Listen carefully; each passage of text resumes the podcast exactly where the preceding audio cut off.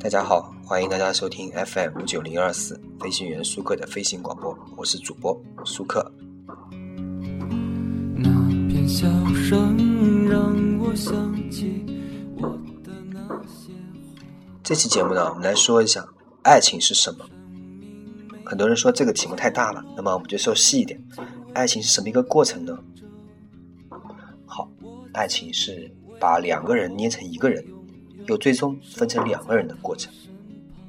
曾经啊，我有一个朋友跟我说，他说以前单身的时候啊，看见街上，呃，有一些情侣啊，好的跟一个人似的，会觉得非常羡慕，希望有一天呢，也能找到这样的另一半。但是呢，当他已婚以后啊，再看看见街上的情侣啊，黏糊糊的黏在一起，就会默默的想，过不了多久，他们就会明白，再好，终究还是两个人。我想这种感悟啊。很多过来人都会懂，但所有正处在好的跟一个人似的阶段的恋人们呢，估计要反驳：你们把爱情说的太现实，太没有希望了。恰恰相反，我要说的是，就是爱情里有希望的那部分，因为有还是两个人的觉悟，所以爱情才有希望。曾经遇到一位朋友，困扰于择偶的问题，他立志要找一位志同道合的爱人，要和他有同样的兴趣。爱好摄影、看画展、看芭蕾、听高雅音乐，还要喜欢喝茶。他抱着这样的标准苦寻了很久很久。其实大家都要轻易发现啊，这样的标准并不好，并不好找。但他比较幸运，他找到了。于是呢，他像个欢快的小鸟一样跑来告诉我，说自己找到他了。接下来，他们的确好的跟一个人似的，一起看画展、看芭蕾、讨论音乐，一起喝下午茶。他觉得自己的想法他都能懂，他们的思想有着高度的契合，这种感觉就像中彩中了五百万一样。可是过了几个月，问题来了，他因为要看足球而没有与他去看某著名舞蹈团的表演，他发现之后大发雷霆。之后呢，又因为某对某一个画家的星座的不同看法而吵得不可开交。要去见双方父母时，也因为送什么礼物意见不合，又开始冷战。本来因为如此相似而走在一起的人，却因为偶尔不能一致而矛盾重重。他哭着说：“我以为我找到那个人了，可是他却让我那么失望。他会失望，为什么呢？并不因为他做的有什么错，而是他不允许两人有任何差异，误以为好的像一个人，就必须永远像一个人。其实这位朋友的例子啊，他绝不是特例，而是代表一个规律。”两个人最好还是像两个人，可以没有共同兴趣，但需要尊重对方独立的兴趣。有很多婚姻专家发现啊，两个人兴趣不同的婚姻成功率呢，竟然比竟然比啊两个人兴趣相投的婚姻成功率高很多。这也让很多以兴趣作为择偶标准的人大吃一惊。为什么？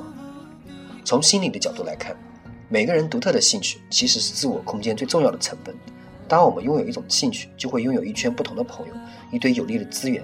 拥有一个新的世界，而独自去参与新的世界，会让每个人觉得自己很重要，所以我们都很在意这种空间。而两个人在一起是需要这种空间的，它保证了你不会只在你的爱人这一个人身上汲取所有的资源，而分散在许多人身上，保证了你不会过度要求爱人要时刻与你同步，而让更多不同的人陪伴你不同的爱好。这样，你可以选择的空间也很大，你的自我空间也很饱满。因此，不像一个人的两个人，有时候更能够长久。生命中有很多时刻会鲜明地打破我们变成一个人的想法。我们终究是两个个体，上车要买两张票，吃饭要买两份午餐，就连枕头也要整两个。很多人刚刚在一起的时候会用双人被，但睡了一段时间以后，天气渐冷，就会发现还是一人盖一条被子更暖和，不会漏风。刚恋爱的时候，你们十指相缠，从不分开。但有一天，他的手上长满传染性的血，你还是要放开他的手。恋爱阶段，每个人都是精心打扮前来约会，注意力都在约会上，看起来是以对方为全部。等到恋情稳定，共处一室，你会发现，晚上共处的五个小时，你们一个人守一台电脑，他玩游戏，你看博客，两个人终究还是两个人。不要要求对方和你一样，也不要要求对方爱你所爱，也不要要求他会懂你的一切。如果你和你的爱正处在如胶似漆、难解难分的阶段，请保有一个觉悟：你们终究是两个人。否则，你会发现，两个人的寂寞比一个人的寂寞更可怕。所以，爱情是把两个人捏成一个人，又最终分成两个人的过程。